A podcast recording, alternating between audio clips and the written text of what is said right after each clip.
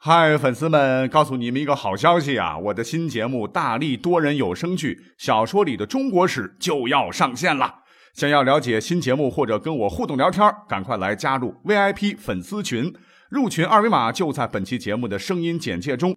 你也可以添加我的小号，拼音大历史加三零三 D A L I S H I 三零三，然后拉您入群，我在那儿等你。管他正史野史。这里只有大历史，大力讲的历史正在播出。欢迎收听本期节目。啊，昨天呢刚从外地回来啊，身体有一些疲倦，所以今天呢给各位哈讲个小点的话题。讲什么内容呢？那最近有个听友给我私信说，五一又要到了，虽说是个小长假吧，可是作为单身汪的他啊，依然要闯关。对他的这个终身大事啊，这个爸妈倒是不怎么管。介绍对象的哈，都是家里的亲戚啊，家里的这个三姑六婆一大堆，呃，工作找了没，房子买了没，对象处了没啊，闲言碎语让他压力很大，啊，他就躲在墙角边呢，就画圈圈边想啊，就这些三姑六婆，这些亲戚们到底是从哪儿冒出来的呢？我该怎么办呢？那就这个问题，呃，我觉得可能是很多朋友的苦恼了啊，所以呢。我已经私信的回复他啊，该怎么做了？就是一点我个人的一些建议吧。可是我们来看看他在私信当中提的问题当中用的一个词啊，家里一堆的三姑六婆啊，这些亲戚们如何如何？哎，我们经常是把三姑六婆挂在嘴边了，可是我们有没有想过哈，三姑六婆到底是谁呢？是大姑、二姑、三姑，还是姨婆、姑婆、外婆嘞？当然不是啊！我告诉各位。这位听友啊，把“三姑六婆”这个成语啊，它是个成语，用错了地方。怎么来讲呢？我们先说啊，“三姑六婆”它的起源。其实这个古时候的“三姑六婆”啊，用今天的话来讲呢，都是职业女性啊。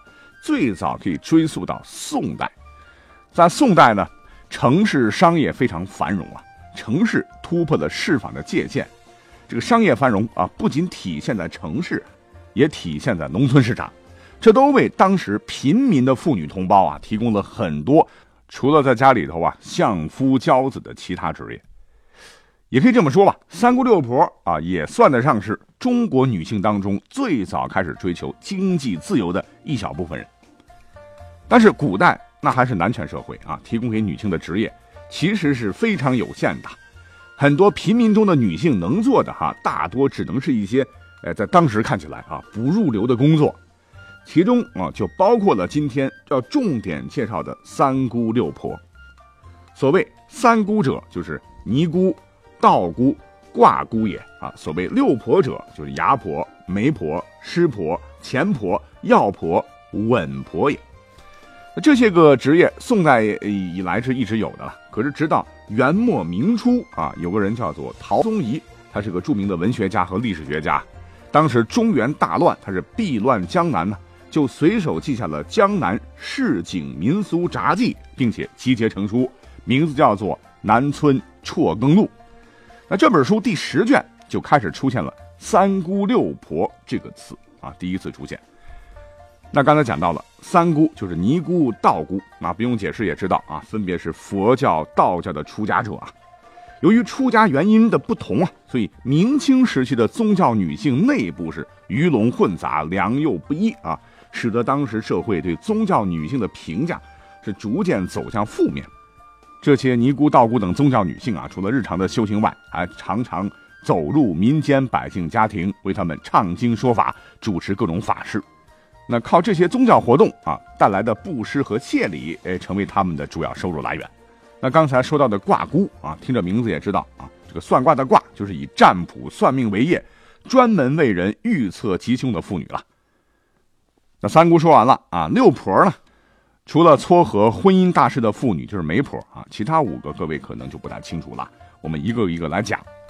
所谓牙婆啊，门牙的牙，就是古代以介绍人口买卖为业，并从中牟利啊，为那些有钱人买卖奴婢侍妾。歌童舞女的妇女，人丑贩子啊。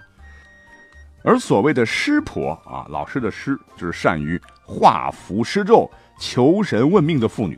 简单来说就是巫婆。而钱婆啊，虔诚的虔，千万别被这名字唬住啊，其实就是妓院娼馆中的老鸨，怡红院院长。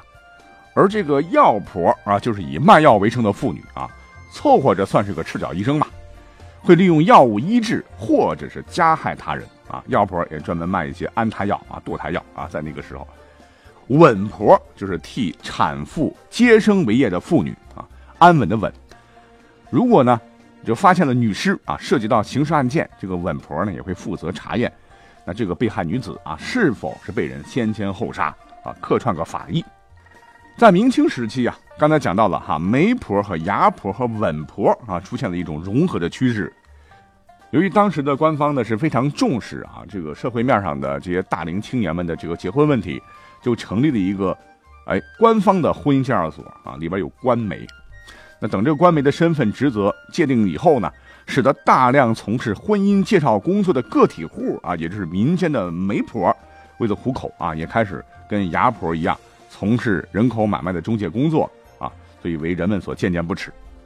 同时，由于他们是往来人家啊，伶牙俐齿。媒婆、牙婆呢，干起了兼职啊，开始像在闺阁当中的妇女啊贩售珠宝等货物啊，成了那个时候的倒爷。那在《水浒传》和《金瓶梅》这两本书当中啊，有一个非常坏的角色啊，叫王婆，她呢就自称是老身为头，是做媒婆，又会做牙婆啊，也会抱腰，也会收小的当稳婆，是一专多能啊，坏事做绝。她呢就是典型的代表了。那通过我的介绍呢。大家就该知道了哈，三姑六婆看来啊是在古代呢都是职业的一种。然而刚才说到的这个陶宗仪啊，在书中介绍完三姑六婆之后呢，还加了一句话啊，他说：“三姑六婆盖于三刑六害同也，人家有益于此而不至奸盗者，几希矣？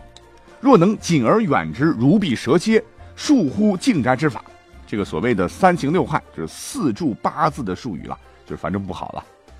什么意思呢？就是因为在明代以后呢，妇女生活的空间逐渐被收紧了啊。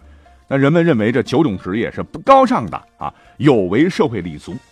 所以呢，他老人家说，一个家庭里如果有人从事其中一种工作，家中很少不会发生奸污、盗窃等邪恶淫乱的事情。如果能像躲避蛇蝎般谨慎，远离这些人啊，也许是使家宅安宁的方法。所谓是一颗老鼠屎坏了一锅汤啊。那大家戴着有色眼镜看这些职业就不说了，因为三姑六婆的工作性质决定了他们啊，通常需要游走于各个豪门大院，黑白两道，比较能自由的出入各家各户，很容易取得啊在家中的这个家庭妇女的信任。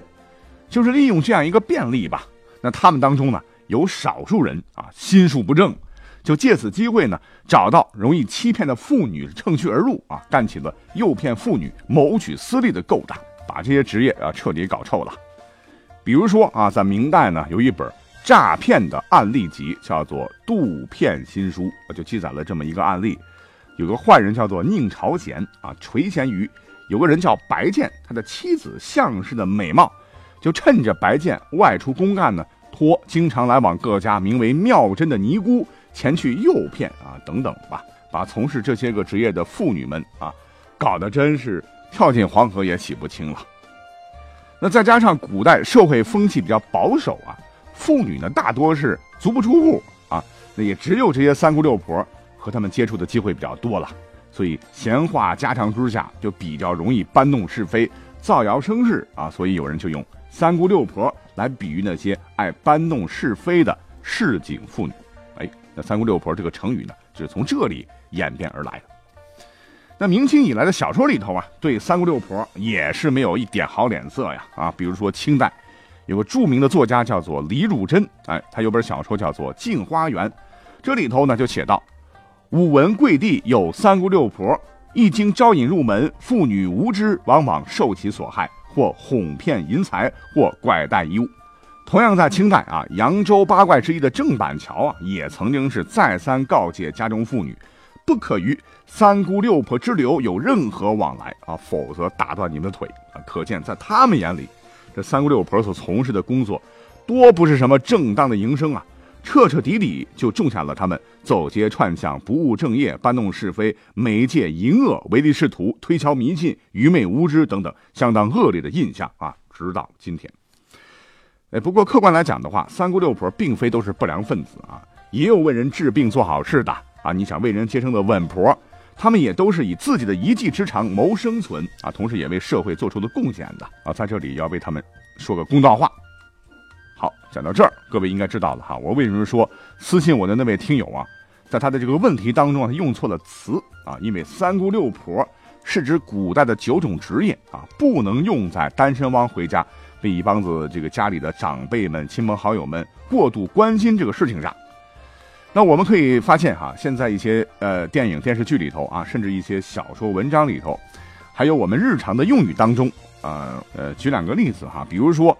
有个文章叫《过年逆袭三姑六婆必备手册》，还有什么比较火的“三姑六婆亲戚称呼计算器 APP” 啊，就经常错把三姑六婆当成了家里的亲戚来使用。那既然三姑六婆不能这么使用，应该换个什么词？哎，这个说法就正确了呢。啊，应该换成七大姑八大姨啊才是正确的。所谓的七大姑八大姨，就是泛指一般的亲属了。这里边的七和八，它不是个具体的数量啊，它是一个泛指多的意思。因为咱们国家啊，长达两千多年啊，一直是个封建社会啊，古人们一直追求人丁兴旺啊，在多子多福、所谓不孝有三、无大为后的这样的生育观下，那七大姑八大姨，哎，就这样产生了。当然，现在可能是越来越少了。那这和三姑六婆的产生背景和用法，那是绝对不一样的。啊，所以今天呢，就用这期小节目啊，来对这两个我们特别容易混淆的知识点来做一个简单的区分啊。不知道听了半天，您听懂了吗？感谢收听本期节目，我们下期再会。